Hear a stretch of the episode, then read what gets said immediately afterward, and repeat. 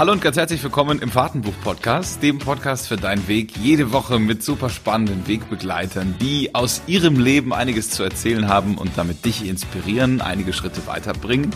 Ähm, auf meinen heutigen Interviewgast freue ich mich ganz besonders. Ich habe ihn noch nicht persönlich kennengelernt. Das ist jetzt quasi heute Premiere über, über Zoom-Call in Zeiten von Corona, aber gar nichts Besonderes mehr, dass man sich erst über Skype oder Zoom-Call kennenlernt. Ähm, David Wortmann ist Gründer und Geschäftsführer von DWR Echo. Das ist eine Strategieberatung im Bereich Cleantech, Nachhaltigkeit, Zukunftstechnologien, Sitz in Berlin und äh, Brüssel und von dort aus beraten sie jede Menge neue Unternehmen dabei, in etablierte Märkte reinzukommen. Und ähm, weil David so äh, ich sag jetzt mal, fasziniert oder, oder begeistert von diesem Thema ist, ist er selber auch Startup-Investor, hat seinen eigenen Podcast, äh, ist zum Beispiel auch Geschäftsführer vom Berlin-Brandenburg Energy Network, ist einfach, so wie ich ihn bis hierher kennengelernt habe, ein super spannender, vielfältiger, cooler Typ und deswegen ähm, freue ich mich sehr aufs Gespräch. Ganz herzlich willkommen im Fahrtenbuch-Podcast, David Wortmann. Ja, grüß dich. Ganz herzlichen Dank für die Einladung. Ich freue mich sehr auf das Gespräch. Ähm, jeder Interviewpartner kriegt am Anfang gleich schon mal direkt die, die Grundsatzfrage, wie hat alles angefangen? Wie da war deine Kindheit? Wie bist du aufgewachsen? Ich bin in den 80er äh, Jahren aufgewachsen als äh, 67, 7, äh, 76er Baujahr ähm, und ähm, habe eine sehr behütete Kindheit eigentlich gehabt, ähm, eine sehr freie Kindheit gehabt, ähm, habe eine sehr naturverbundene Kindheit gehabt ähm, und ähm, habe mich lange nicht mit den Fragen beschäftigt, was denn mal aus mir werden könnte, welchen Beitrag ich denn mal leisten könnte. Habt aber dann doch ähm, dann zum Ende der Schulzeit dann festgestellt, dass ähm, die neuralgischen Punkte sozusagen der Gesellschaft ähm, gut verteilt liegen. Und zwar mhm. einmal in der Politik. Das ist äh, sozusagen das System für mich damals, natürlich auch immer noch gewesen, welches Regelungen herstellt. Dann äh, die, die Unternehmer, ähm, die Wirtschaft ähm, und äh, wo Produkte produziert werden, Dienstleistungen hergestellt werden und natürlich die Gesellschaft als solches, die natürlich immer nach Besserem strebt. Und Deswegen habe ich sehr früh eigentlich äh, dann den Wunsch dann ähm, zu Beginn des Studiums entwickelt, genau etwas in dieser Schnittstelle zu tun. Und genau das mache ich heute. Und später ist dann sozusagen dann auch die Erkenntnis dahin zugekommen, dass ein weiter so, wie wir es ja schon in den 80er und auch 90er Jahren kennengelernt haben, nicht mehr geht, sondern wir müssen unsere Welt, unseren Planeten, um es etwas pathetisch und auch groß auszudrücken, auf eine nachhaltige Basis stellen. Und äh, das waren sozusagen die Grundlagen. Bist du damit als Schüler damals angeeckt? Also war das damals schon so cool, wie es heute ist, über Nachhaltigkeit und, und, und Green und, und Umweltschutz zu sprechen? Ich habe noch gar nicht so viel darüber gesprochen während der Schulzeit. Also das, ich bin da eigentlich sehr, sagen wir mal, ganzheitlich unterwegs gewesen, immer sehr viel interessiert gewesen, musisch, äh, künstlerisch, äh, literarisch, äh, historisch, politisch, ökonomisch. Also ich habe mich da immer sehr, sehr breit irgendwie dann auch immer, äh, ja, mich mehr sehr breit interessiert, äh, naturwissenschaftlich auch. Und äh, das ist sozusagen erst später gekommen als eine sehr ja, klare Erkenntnis. Und was ich dann aber zu Beginn des Studiums festgestellt habe, dass, so wie ich es damals zumindest wahrgenommen habe, dass das ja, ökologische jetzt manchmal auch zu ökisch und zu ich sage jetzt mal, ideologisch und mhm. zu ähm, grün in Anführungsstrichen verpackt war. Und mhm. ähm, ich habe dann wahrscheinlich auch, weil ich immer ein sehr breites Interesse hatte und mich immer wieder versucht habe, in unterschiedlichste ja, Akteure hineinzudenken, ähm, dann auch festgestellt, man muss die Menschen auch irgendwie mitnehmen. Das geht nicht, wenn man es ideologisch macht, sondern eigentlich über den Erkenntnisweg. Und äh, deswegen habe ich dann auch dann während des Studiums dann ähm, versucht den Weg zu finden, äh, zu sagen, dass äh, eigentlich die Ökologie und die Wirtschaft kein Gegeneinander sein dürfen, sondern mhm. im Gegenteil, ähm, die Wirtschaft und die Unternehmen ähm, sind nicht Teil des Problems, sondern müssen Teil der Lösung werden, um mhm. auch diesen Planeten ökologisch auf eine bessere Basis zu stellen. Gehst du heute immer noch gerne in Diskussionen mit Menschen, die absolut überhaupt keinen Peil haben von Klima- und Umweltschutz? Also bist du, ich sage jetzt mal, bist du noch der Missionar, der durch die, durch die Welt läuft und sagt, du, du, du? Oder überlegst du dir eher, hey, wie kann ich es besser machen? Ich weiß nicht, ob ich überhaupt jemals dieser Missionar war und äh, hoffe auch, dass ich es heute zumindest jetzt nicht in dem Sinne bin, dass ich den Menschen auf die Nerven gehe, weil ich verstehe das schon, dass äh, jeder seine eigene Rationalität hat und zumindest den meisten, die jetzt nicht ökologisch denken oder nicht im Sinne von Nachhaltigkeit denken, den meisten unterstelle ich dann schon, dass sie jetzt es nicht ähm, absichtlich meinen, sondern möglicherweise nicht die gleiche Faktenlage zur Verfügung haben, wie ich das tue. Insofern rede ich natürlich immer noch mit jedem, ähm, soweit natürlich die Zeit zur Verfügung steht. Wir alle haben nur 24 mhm. Stunden und deswegen haben wir auch versucht, auch mit DWA Eco und äh, auch mit den angerissenen Tätigkeiten, da sind noch einige mehr, ähm, die wir aktuell tun, versuchen wir natürlich das zu multiplizieren und dass nicht nur ich ähm, mit den Menschen rede, sondern wir das über unsere Organisationen tun, über unsere Kunden tun, über unsere Investments tun, über unsere mhm. Podcasts tun, über unsere Publikationen tun. Also insofern versuchen wir das äh, schon auch dann zu verbreitern, aber möglichst nicht ideologisch, sondern gewinn ähm, ja, überzeugend. Lass uns da mal gleich reingehen. Was genau macht DWR Eco und wie hat sich's gegründet und wie kamst du dazu? Wir haben, ähm, wir heißt äh, mit meiner äh, Partnerin Doreen Rietentiet äh, gemeinsam haben wir 2012 DWR Eco gegründet.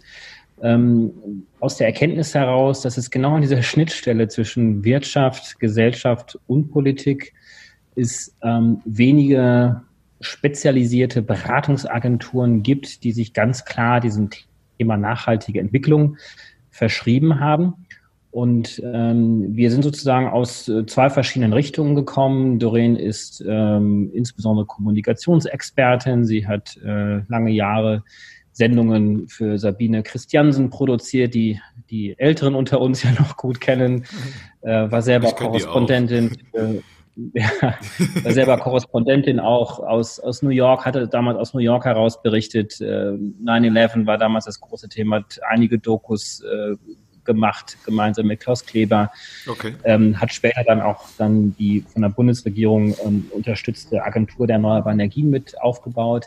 Ich selber komme eher aus dem politischen Umfeld, habe und aus dem wirtschaftlichen, unternehmerischen Umfeld. Ähm, ich habe meinen Weg nach dem Studium direkt in die Politik äh, gewählt, war damals äh, ja, wissenschaftlicher Mitarbeiter von äh, zwei Abgeordneten, ähm, die die wesentlichen Protagonisten eigentlich waren, die die erneuerbare Energien äh, vorangebracht haben, die die Energiewende damals eingeleitet haben. Das war damals unter der rot-grünen Regierung von Gerhard Schröder. Mhm. Ähm, und, äh, da war ich einer der ähm, äh, ja, maßgeblichen Mitarbeiter in deren Teams und äh, habe dann später aber auch dann den Weg in die Wirtschaft äh, äh gesucht, habe dann lange Zeit für äh, ein Solarenergieunternehmen gearbeitet, First Solar, und äh, habe später dann auch mal Investitionsberatungen gemacht für die Bundesregierung. Mhm. Ähm, Germany Trade and Invest, das ist eine Organisation des Bundeswirtschaftsministeriums. Dort habe ich die Energie- und Umweltabteilung geleitet und äh, kam sozusagen immer aus dieser Schnittstelle zwischen Politik und Wirtschaft und Strategieberatung.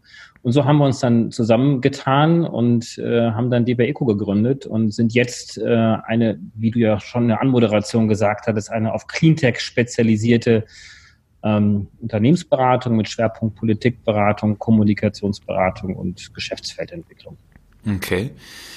Welche Kunden kommen heute auf dich zu und haben sich möglicherweise die Kunden verändert im Laufe jetzt der Jahre, seitdem es euch gibt?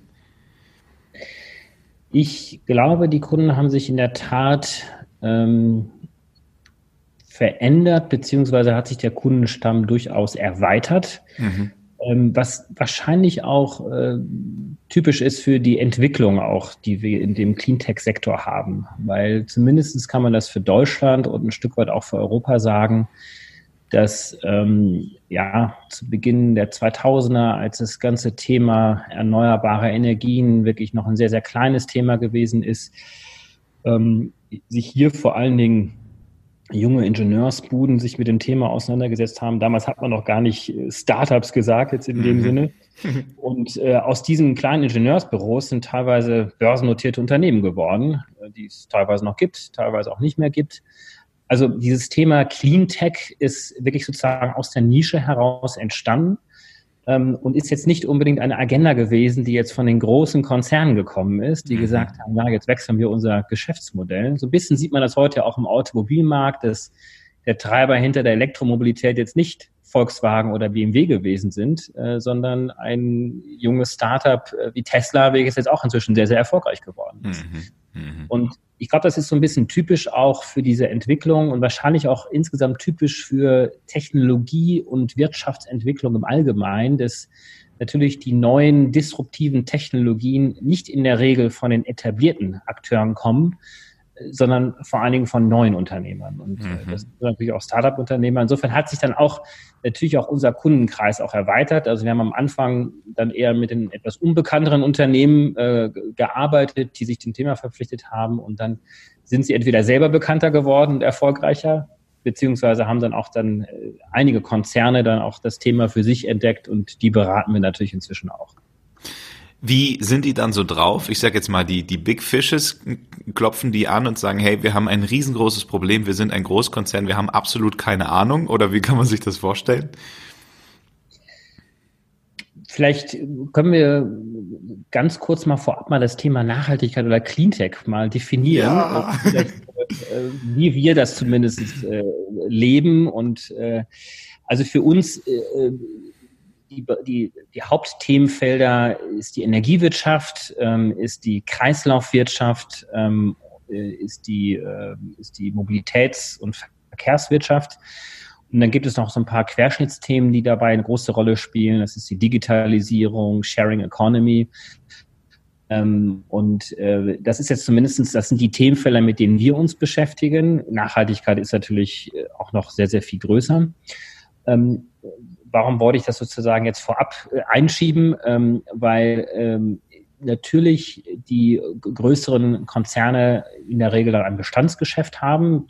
Ein Energiekonzern, der vielleicht äh, in der Kohleverstromung, in der Erdgasverstromung, äh, in der Atomenergie unterwegs ist und dann irgendwann mal für sich das Thema Solarenergie entdeckt. Und, mhm. äh, was dann schon interessant ist bei diesen Konzernen, ähm, und das ist dann auch das, was ich vorhin schon gesagt habe, die sind relativ spät erst eigentlich mit diesem Thema in Berührung gekommen, weil sie natürlich ihr jeweiliges Bestandgeschäft auch nicht gefährden wollten. Mhm. Und ähm, es gab dann eine Zeit lang, wo man sozusagen so ein bisschen schon diese Schizophrenie dann auch dann gespürt hat, weil natürlich der Konzern auf der einen Seite das Cash-Cow-Geschäft irgendwie noch erhalten möchte, auf der anderen Seite natürlich auch das neue Geschäft aufbauen möchte, dann eben auch mit unserer Hilfe aber es eben jetzt inzwischen dann auch dann äh, einige gibt, die auch sagen, wir setzen jetzt komplett neu auf das Thema und okay. ganz gänzlich auf das Thema Cleantech. Ähm, das heißt, da hat man dann schon auch mit unterschiedlichsten Abteilungen innerhalb dieser Unternehmen zu tun. Ähm, aber, und äh, da kommt das Thema Politik jetzt wieder mit rein, ist, dass natürlich äh, hier der Megatrend-Beförderer die Politik eigentlich ist. Ja, mhm. Das ist das die Klimaschutzziele, die in Paris verabredet worden sind, das sind die auf europäischer Ebene in Brüssel gesetzten ähm, Ziele für die Europäische Union und natürlich auch die Ziele jetzt in Deutschland, äh, die die Bundesregierung gesetzt haben. Und das sind lang, längerfristige Ziele und äh, danach richten sich natürlich dann auch dann diese Unternehmen aus, weil das dann auch deren Gesellschaft und Shareholder dann auch erfordern. Was bringt diesen Unternehmern das? Ist das wie ein, ich sage jetzt mal, gesellschaftlicher Zwang, der von außen kommt und ein, naja, das machen jetzt, jetzt immer mehr, wir sollten uns da auch mal drum kümmern? Oder ist das auch was Intrinsisches, wo das Bewusstsein eines Unternehmens ganz anders heute ist als vielleicht noch vor ein paar Jahren? Also ich glaube, man darf die Wirtschaft und den Unternehmer als solches auch nicht überfordern und von, alles von ihm verlangen. Also ich glaube, mhm. grundsätzlich ist es schon richtig, dass zumindest in dem heutigen System, in dem wir uns bewegen, der Unternehmer die Rolle hat, ähm, den Wert seines Unternehmens zu vergrößern, Gewinne zu erwirtschaften, die er idealerweise natürlich wieder reinvestiert, indem er gute Gehälter ausbezahlt und so weiter und so fort. Also im Prinzip ist es erstmal eine Gewinnmaximierungs äh, ja, Absicht, die Absicht. ein Unternehmer hat. Ja. Ähm, was auch völlig okay ist. Das ist, das ist einfach die Rolle, die, die, die die Wirtschaft, die die Unternehmen auch haben. Was ich glaube schon auch zusätzlich hinzugekommen ist über die, auch gerade in den letzten Jahren, vielleicht auch, weil es uns eigentlich, und das ist ja auch noch vor Corona jetzt äh, hm. die Einschätzung jetzt gewesen, weil es uns doch eigentlich sehr, sehr gut auch ergangen ist in den letzten Jahren, dass, das glaube ich, auch mehr Haltung in das Unternehmertum hineingekommen ist. Also ich glaube mhm. schon, dass äh, mehr, mehr Unternehmer auch gesehen haben, dass sie auch eine gesellschaftliche Verantwortung haben. Und äh, das ist auch gut so, das ist auch richtig so. Das heißt, man versteht sich auch als Stakeholder ähm, mhm. einer, einer Gesellschaft. Aber dennoch hat natürlich ein Unternehmen erstmal die Funktion, auch ja, eine Organisation, einen effizienten Produktionsmechanismus aufzubauen, um möglichst effizient äh, agieren zu können. Ähm, die Politik spielt natürlich insofern eine Rolle, weil wir natürlich ohne Regeln würde natürlich jeder versuchen, irgendwie seinen, seinen, seinen Gewinn zu maximieren, äh, ohne nach rechts und links zu schauen. Und äh, deswegen ist die Politik sehr, sehr wichtig, hier die Rahmen zu setzen. Und äh, im Bereich äh, Nachhaltigkeit passiert ja auch schon einiges. Also wir haben ja das Klimaschutzabkommen, was ich gerade schon erwähnt hatte. Es gibt äh, Kreislaufwirtschafts äh, Absichten äh, und Ziele der Europäischen Union, es gibt Ziele der Verkehrswende und so weiter und so fort, die werden gesetzt. Und danach müssen sich natürlich auch die Unternehmer halten und ausrichten. Ähm, mhm. Entweder gibt es die Unternehmen, die sagen, wir versuchen sozusagen äh, hier Dienst nach Vorschrift zu machen, versuchen das irgendwie einigermaßen einzuhalten. Äh, und dann gibt es eben die anderen Unternehmer, die meines Erachtens auch langfristig erfolgreicher sein werden, die sagen, ähm, das ist genau für uns die Chance. Und wir wollen genau jetzt hier einen anderen Weg wählen. Und äh, statt jetzt ähm, ja, ein weiteres Dieselauto zu produzieren, gehen wir jetzt ganz konsequent in Richtung Elektromobilität oder Wasserstoffwirtschaft. Mhm. Mhm. Okay.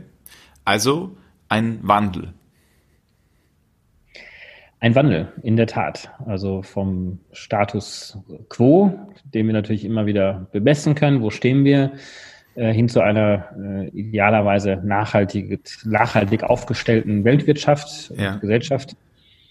Können wir eigentlich schon jetzt sagen, dass es Unternehmen, also das ist ja eine der ersten Fragen, die ein, ein Unternehmer oder ein Unternehmen ähm, berechtigterweise fragen darf, hey, ist ja alles ganz schön und gut mit dieser ganzen Klimageschichte, aber was bringt mir das? Können wir jetzt schon messbar sagen, okay, mach das mal fünf Jahre äh, und du wirst sehen, was das für Auswirkungen für dich hat, auch wirtschaftlich? Kann man das heute schon sagen? Naja, es gibt ja die Unternehmen, die tatsächlich Produkte produzieren, die förderlich sind für den Klimaschutz, ja, der Solaranlagenproduzent, äh, der Solarpaneele produziert. Ähm, dann gibt es natürlich auch äh, eine Reihe von Akteuren in der Wirtschaft, die jetzt erstmal per se jetzt kein Klimaschutzprodukt jetzt in dem Sinne haben oder haben müssen ja, ein Buchhändler um die Ecke, die Rechtsanwaltskanzlei, ähm, äh, Digitalunternehmen. Ähm, aber diese, dieser Teil der Wirtschaft, der wahrscheinlich ja noch sehr viel größer ist, ähm, kann für sich natürlich auch feststellen und überlegen, wie, wie, wie sie selber nachhaltig sein können. Also indem man beispielsweise ähm, äh, erstmal bemisst, wie groß der CO2-Fußabdruck meines Wirtschaftens ist. Mhm. Ähm, und dann sich im zweiten Schritt überlegt, äh, wie kriege ich diesen CO2-Fußabdruck reduziert, indem ich mhm. zum Beispiel komplett auf einen Ökostromanbieter umwechsel, indem ich ähm, äh, meine äh, Inlandsflüge erstmal streiche und äh, konsequent auf, auf die Deutsche Bahn setze, indem ich, äh, vielleicht ist es auch eine Lehre aus den Corona-Zeiten, vielleicht zunehmend mehr auf. Noch drüber, ja digitale und Videokonferenzen setze. Also da gibt es ja eine Reihe von Möglichkeiten, sich mhm. auch heute schon als Unternehmer, als Organisation CO2-neutral zu stellen. Und mhm. da haben wir, vielleicht kann ich das kurz einflechten, ähm, haben wir im letzten Jahr in Deutschland ähm, aus Deutschland heraus die sogenannten Leaders for Climate Action gegründet. Okay. Das ist ähm, ein Zusammenschluss der führenden Digitalunternehmen Deutschlands, ähm, die damals gesagt haben, auch natürlich inspiriert durch die ganzen Fridays for Future Bewegungen, wir müssen etwas tun. Wir als Digitalunternehmer sind jetzt zwar kein Starkkonzern, der jetzt einen riesengroßen Energieverbrauch hat, aber auch die Digitalunternehmer mit ihren ganzen Serverfarms haben natürlich auch einen relativ großen ähm, Energieverbrauch. Mhm. Aber die haben gesagt, wir wollen mit unserer Startup-Mentalität, mit unserer Digitalkompetenz äh, schauen, wie wir uns zunächst einmal selber CO2-neutral stellen und dann aber auch schauen, wie können wir die, die Gesellschaft, die Politik unterstützen, ähm, mhm. einen CO2-neutralen Weg Richtung 100% erneuerbare Energien zu wählen. Und Leaders for Climate Action ist entstanden. Da sind äh, zwischen 300, 400 Unternehmen mit dabei, inzwischen auch zunehmend europäisch. Das sind Unternehmen wie äh, Zalando, Westwing, Idealo, ähm, also wirklich die großen, großen mhm. Marken. Und das sind jetzt nicht unbedingt Unternehmer, die von Anfang an, von Stunde Null grün gewesen sind oder CO2-neutral, aber die gesagt haben, wir finden das wichtig und wir gehen jetzt diesen Weg. Und insofern haben wir dann diese Organisation auch begründet. Und das versuchen wir natürlich jetzt zunehmend auch äh, für viele andere Teile der Wirtschaft auch zu realisieren. Jetzt gibt es ja heute schon einige Unternehmen, die sich das auch marketingtechnisch auf die Fahnenstange schreiben. Ähm, was ist deine Meinung zu den aktuellen Kompensationsangeboten? Ich denke mal, dass das sogenannte Greenwashing ähm, vielleicht erstmal ein erster Schritt ist in die richtige Richtung. Mhm. Ähm, ich äh, glaube, dass die Unternehmen, die versuchen, das zu tun, ähm, vielleicht aus einer falschen Motivation heraus, aber zumindest sich anfangen, sich darüber Gedanken zu machen und dann im zweiten Schritt äh, dann aber auch feststellen, äh, dass das nicht reicht, weil die Konsumenten das durchblicken und dass es auch image-schädigend sein kann und äh, dann allerdings, weil sie sich schon mit dem Thema beschäftigt haben, dann auch dann die richtigen, echten Schritte auch machen. Mhm. Ähm, CO2-Kompensation äh, ist sozusagen so ein erster Schritt in diese richtige Richtung. Ja, es gibt ja verschiedenste Wege, CO2-Emissionen ähm, zu kompensieren. Ähm, so ganz konsequent ist es nicht. Ähm, konsequenterweise müsste man, ähm, und die Angebote gibt es ja bereits heute auch schon, ähm, komplett auf erneuerbare Energien umstellen. Also jetzt nicht irgendwelche CO2-Kompensationszertifikate kaufen, dann trotzdem lustig weiterfliegen, weil mhm. dann habe ich zwar Geld bezahlt, aber dem Klima ist es trotzdem nicht äh, förderlich gewesen. Ja.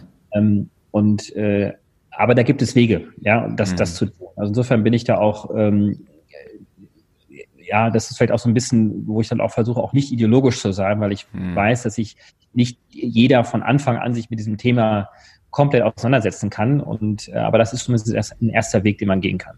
Mhm. Okay, also Greenwashing. Ich habe ehrlich gesagt, da kennst du dich besser aus. Ich habe ehrlich gesagt noch kein Unternehmen als, als Greenwasher enttarnt, wo ich mir gedacht habe, oh Gott, was macht ihr hier für einen Quatsch? Ich fand das jetzt nie, nie auffällig, aber du bist der Meinung, Greenwashing ist besser als gar nicht, als gar nicht aktiv zu werden.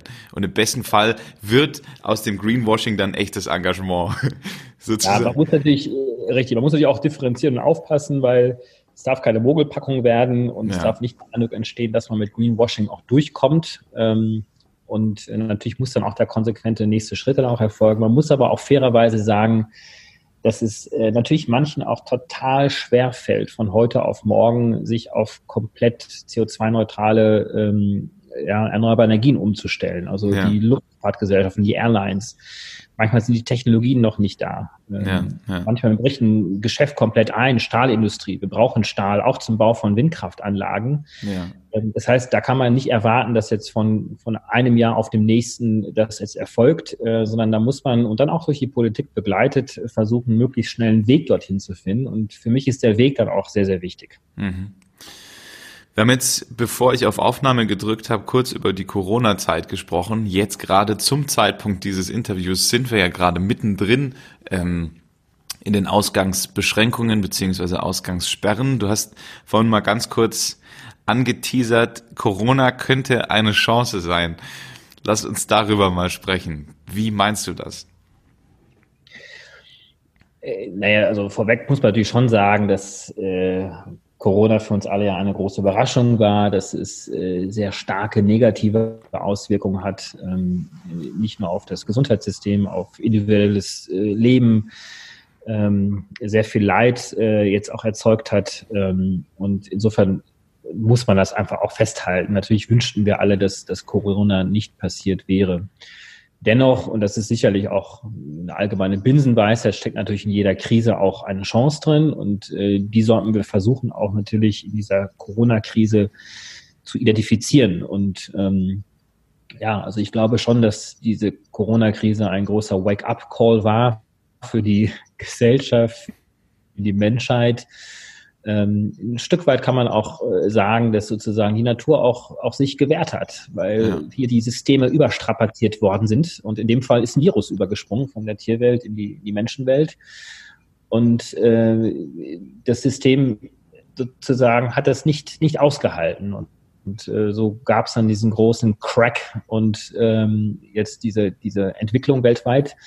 Ähm, also ich glaube, das ist erstmal etwas, was wir was wir festhalten können, dass ähm, die Natur jetzt ähm, ja sozusagen sich was zurückholt. Äh, sich was zurückholt ja. und äh, zurückschlägt in Anführungsstrichen und äh, dass wir aber auch sehr stark abhängig sind auch von dem von der Natur und der Umwelt. Ähm, mhm.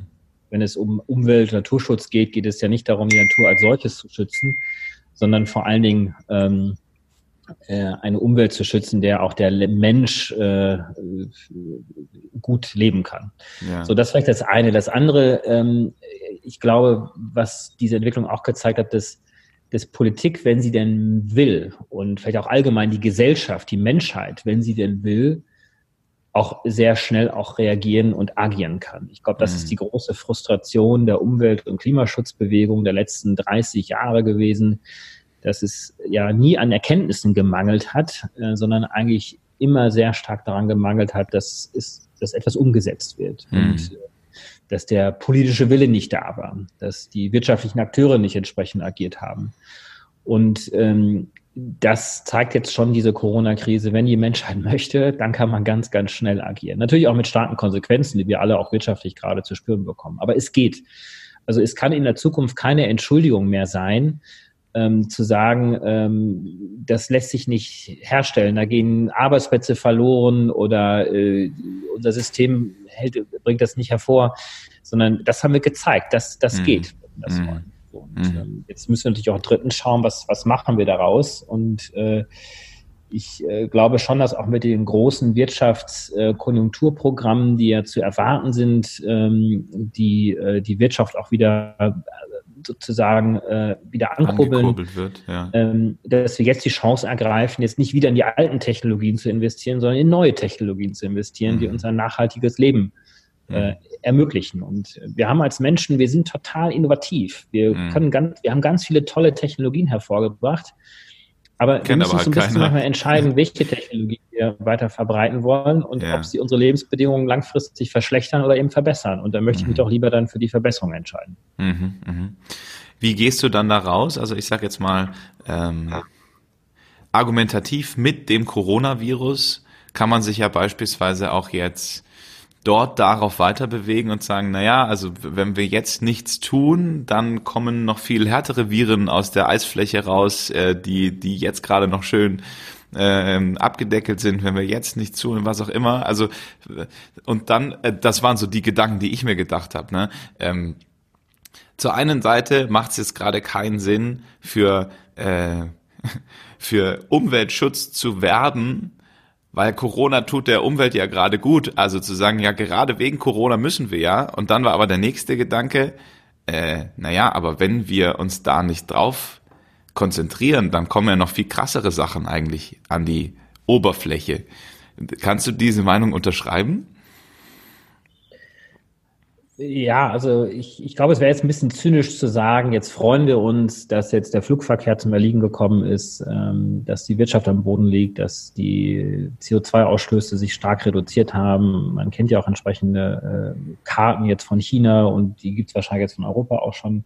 Hm. Ich glaube, das wäre sehr, wäre sehr zynisch. Ähm, ich glaube, wir müssen schon auch einen Weg versuchen zu finden, dass, äh, dass wir äh, auch mit möglichst hoher individueller Freiheit ähm, Bewegungsfreiheit, ähm, auch Wirtschaftsentwicklung, ähm, sozialer Gerechtigkeit äh, und so weiter und so fort, äh, dann auch einen maximalen Klimaschutz auch erzeugen können. Also wir müssen mhm. dort einen anderen Weg wählen als diesen, diesen Shutdown. Mhm. Mhm. Gleichwohl zeigt es uns natürlich auch, dass, dass, es, dass es möglich ist. Ähm, und ähm, ja, also wir müssen jetzt einfach mal gucken, wie jetzt dieser, dieser Weg ist. Äh, es gibt, die gute Nachricht ist, es gibt ganz, ganz viele Technologien, die, die heute schon da sind, äh, die möglicherweise in der Vergangenheit nicht wettbewerbsfähig waren, weil der politische Rahmen äh, nicht so gesetzt war. Ähm, und diese Chance sollten wir jetzt eigentlich ergreifen. Mhm. Du bist privat auch Investor. Wie ist das passiert? Warst du voller Begeisterung, hast dir gedacht, Mensch, da, da gehe ich mit vollem Risiko rein oder wie, wie kam das? Ja, also ja, ich bin auch Investor, ähm, aber ich würde mich jetzt nicht als, ähm, es gibt natürlich Investoren, die sehr viel größer, sehr viel mehr investieren. Äh, für mich ist es eigentlich eine Erweiterung meiner unternehmerischen Tätigkeiten. Mhm. Zunächst einmal Mitgründer von DWR Eco und äh, das ist auch ein sehr gutes Kerngeschäft, weil wir natürlich über die Beratung sehr viel mitbekommen, was passiert, wie sich der regulatorische Rahmen weiterentwickelt, welche Technologien da sind. Wir unterstützen unsere Kunden ja, vom kleinen Startup bis zum großen Konzern in diesem Sektor. Ähm, aber äh, wenn wir das Gefühl haben, dass wir mit unserem Know-how, ähm, mit den Kontakten, die wir haben, auch jungen Startup-Unternehmern helfen können, ähm, dann tun wir das und äh, gehen dann auch noch mit ein bisschen Geld hinein und sind sozusagen dann Mitgesellschafter dieser Firmen und äh, versuchen das aber auch so zu machen, dass unser Portfolio so aufgesetzt ist, dass sich das auch gegenseitig gut ergänzt ähm, mhm. und auch weitere Synergieeffekte auch zu finden sind.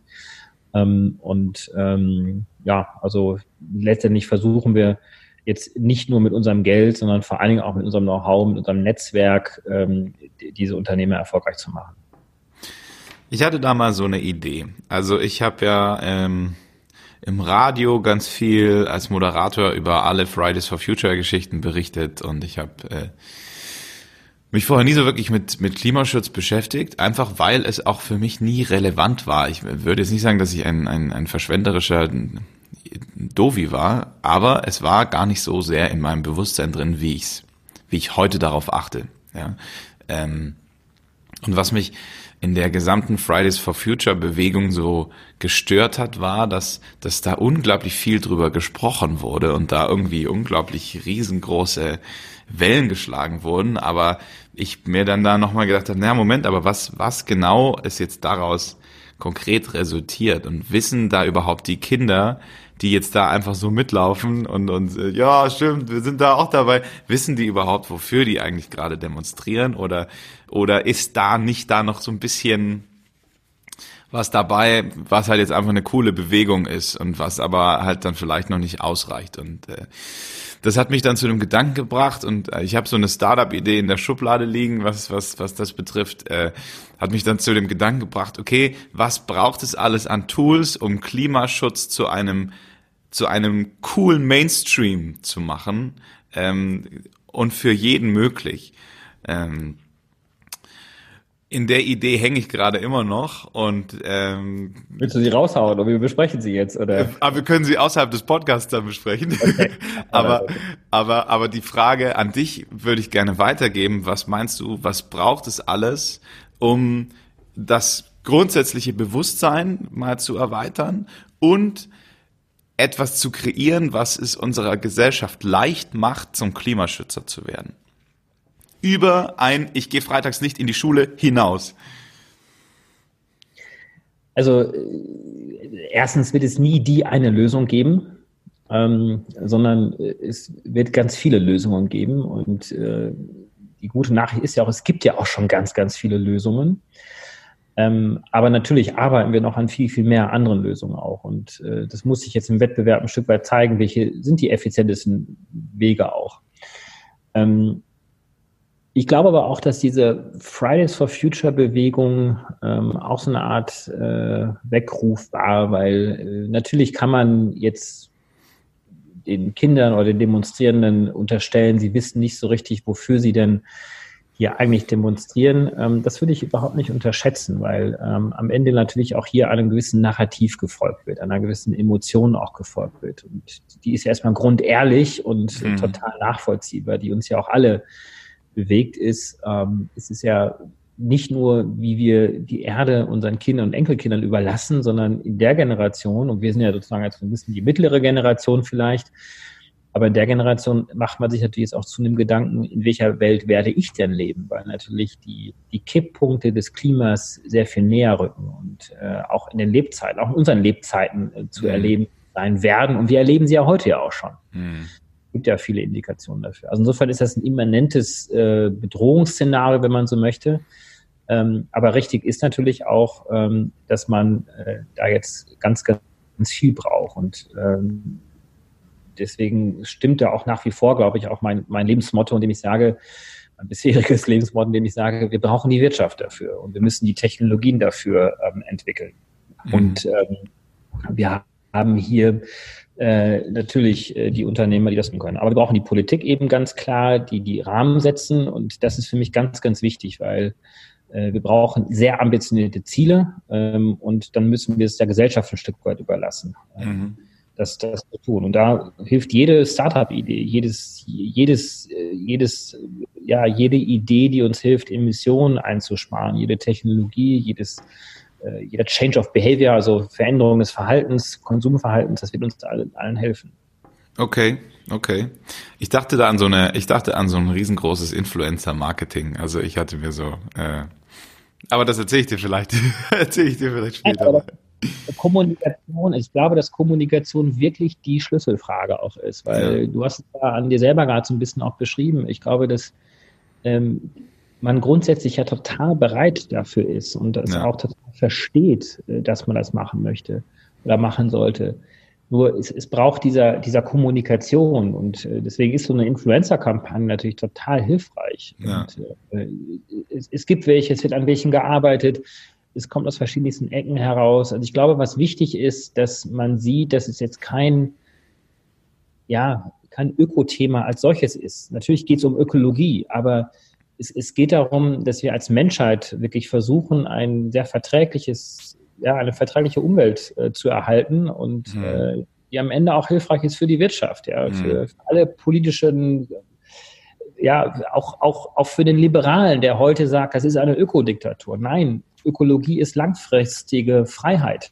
Hm. Ja, Ökologie ist Langfristliberalität, weil hm. nur wenn ich heute schon die, den Rahmen so setze, dass ich auch in Zukunft in Freiheit leben kann, ähm, dann hilft mir das mehr, als wenn ich jetzt einfach vor mir hin, hin wirtschafte und dann in 20, 30 Jahren feststelle, dass alles kollabiert. Und am Ende, mhm. wir sehen, wie viel Freiheiten uns heute genommen werden, als die mhm. Krise ausgebrochen worden äh, ist, jetzt die Corona-Krise diese Freiheitseinschränkungen werden wir auch dann haben, äh, mhm. wenn wir nicht adäquat auf die Klimakrise ähm, agieren.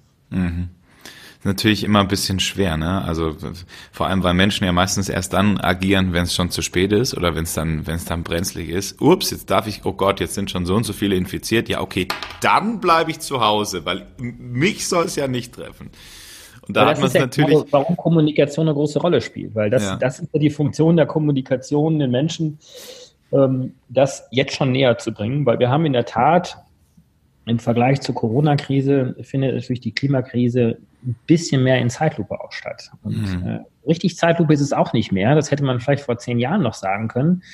Ähm, aber es findet wahrscheinlich dennoch immer noch in der Wahrnehmbarkeit noch etwas zu langsam statt, um mhm. tatsächlich direkt zu reagieren, wie wir es jetzt in der Corona-Krise auch gemacht haben. Mhm. mhm. Absolut. Ja, und es ist halt natürlich auch so weit weg. Ne? Also wenn du jetzt irgendeinem Menschen erzählst, pass auf, in 20 Jahren wird das und das so und so sein, dann kann er sogar vielleicht verstehen, dass das schlimm ist, wird aber jetzt nicht eine Minute später in die Handlung gehen und sagen, gut, dann aktiviere ich jetzt in mir oder engagiere ich mich dafür das. Ähm, also diese Hemmschwelle ist, glaube ich, einfach noch eine sehr, sehr große und und da kann da kann noch so viel passieren. Ähm, ich glaube, bis eine breite Masse in Deutschland oder, oder grundsätzlich deutschsprachiger Raum, Europa, weltweit auf dieses Thema so draufkommt und sich dessen bewusst wird, wie wichtig das ist, braucht es noch ein bisschen. Äh, ich dachte, ich meine, wir beide sind jetzt irgendwie Wobei, das, würde, das wäre jetzt natürlich ein bisschen mutig, wenn ich mich mit dir ins selbe Boot setze. aber, alles gut, alles gut. aber ähm, ich dachte, dass Menschen mehr über Klimaschutz Bescheid wissen. Ich dachte, dass die breite Gesellschaftsmasse schon längst ganz woanders ist und sich schon andere Gedanken macht. Und das kann irgendwie bei der normalen eben nicht Plastiktüte beim Einkaufen anfangen. Das ist dann so plötzlich, wenn der ICE äh, plötzlich einen grünen Streifen hat und keinen roten mehr. Und dann dachte ich so, naja, wir sind doch schon längst mittendrin. Äh, hatte dann aber auf Facebook eine Werbeanzeige gemacht und da habe ich mich selber als, als Mensch hingestellt, äh, als, als Moderator und habe gesagt, hey, ähm, wir haben da eine Idee und wenn ihr Lust habt, dann klickt einfach mal auf den Link und, äh, und dann laden wir euch zum Webinar ein, wie quasi jeder Mensch jetzt sofort was tun kann. Hey, da sind Shitstorms ausgebrochen von irgendwelchen Leuten, die gesagt haben, äh, wir haben eh schon viel zu viele Steuern zu zahlen, wir, was verlangt ihr alles von uns, ihr seid doch bescheuert und, und also wirklich das heftigste, hey, der dumme Schönling hat hier, der ist ja klar, dass der das Klima schützt, ne? ähm, das hat mich richtig also erschrocken, weil ich dachte, dass wir eigentlich schon einen Schritt weiter sind. Sind wir aber nicht. Ja, ich würde das so ein bisschen äh, challengen, weil ähm, ich, ich, ich glaube schon, und da überblicke ich jetzt in meiner sagen wir mal, privaten Historie natürlich jetzt die letzten 20, 30 Jahre auch bereits schon. Ich glaube schon, dass sich da sehr viel auch äh, verändert hat. Und äh, ich meine, die Fridays for Future Bewegung ist ja auch eine Bewegung gewesen jetzt im letzten Jahr, ähm, die das ja zum Ausdruck gebracht hat, dass mhm. das Bewusstsein ja schon sehr viel größer geworden ist. Nicht nur in der jungen Generation. Es haben sich ja auch Organisationen wie Entrepreneurs for Future mitgegründet, die wir auch mit angeschoben haben, wo sich viele tausende Unternehmer sich daneben gestellt haben und gesagt haben, äh, wir, wir stehen auch für diese Zukunft. Es gibt Scientists for Future mit über 27, 28.000 Wissenschaftlern. Ähm, also da ist schon sehr, sehr viel passiert. Also ich glaube, das hat sich schon auch ein Stück weit geändert. Ähm, natürlich wird man immer diese Shitstorms auch irgendwie bekommen. Es hängt halt auch so ein bisschen auch von der Bubble ab, in der man sich so bewegt. Und gerade die sozialen Medien, wissen wir auch, sind ja auch nicht äh, ähm, so frei davon, jetzt auch immer nur offen auch äh, alle Akteure mit, mit, äh, mit einzubinden. Also ich glaube schon, dass sich was, was verändert hat.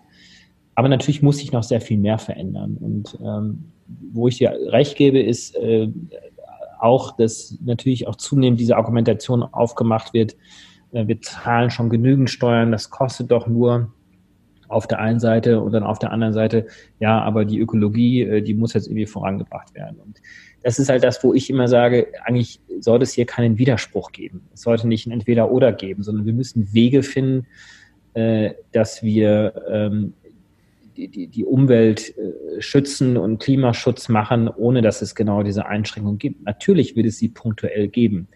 Natürlich wird die Braunkohle und die Kohle, wenn es einen Kohleausstieg gibt, natürlich werden einige tausend Mitarbeiter äh, äh dann ihren Job verlieren. Aber gleichzeitig wollen wir natürlich auch ähm, eine Cleantech-Wirtschaft aufbauen. Ja? Tesla baut jetzt in Brandenburg eine neue Fabrik mit ähm, 5, 6, 7.000 neuen Mitarbeitern. Hm. Ähm, natürlich wird nicht eins zu eins der Kohlekumpel jetzt in der Tesla-Fabrik arbeiten, aber ich glaube, wir müssen das gesamtwirtschaftlich äh, einordnen. Und äh, da sehe ich schon, habe ich einen sehr großen Optimismus, dass wir das hinbekommen. Nur wir müssen uns wirklich beeilen und die mhm. Chancen wirklich jetzt ergreifen.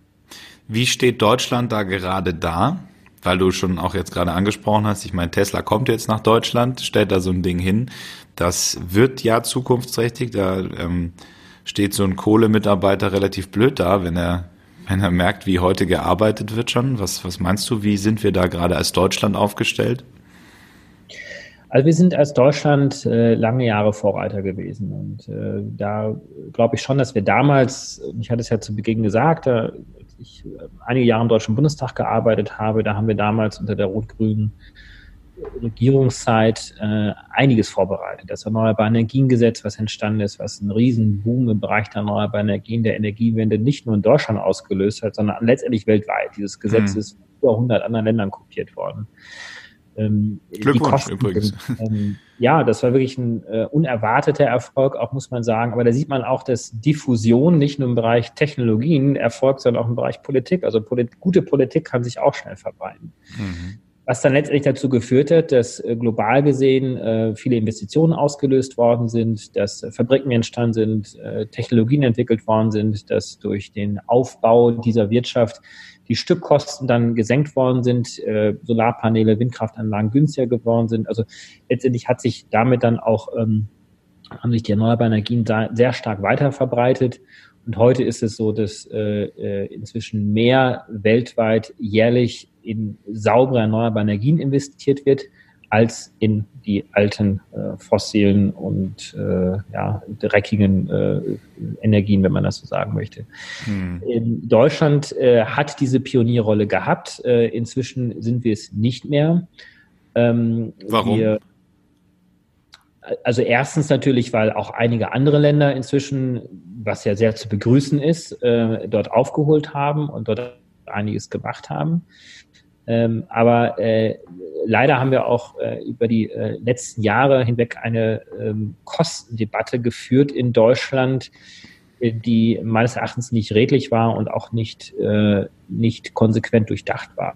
Mhm. Weil ähm, gesagt worden ist, dass der Ausbau der erneuerbaren Energien äh, zu teuer wäre, auf Lasten des Steuerzahlers stattfinden würde, ähm, der Gesellschaft zu viel kosten würde.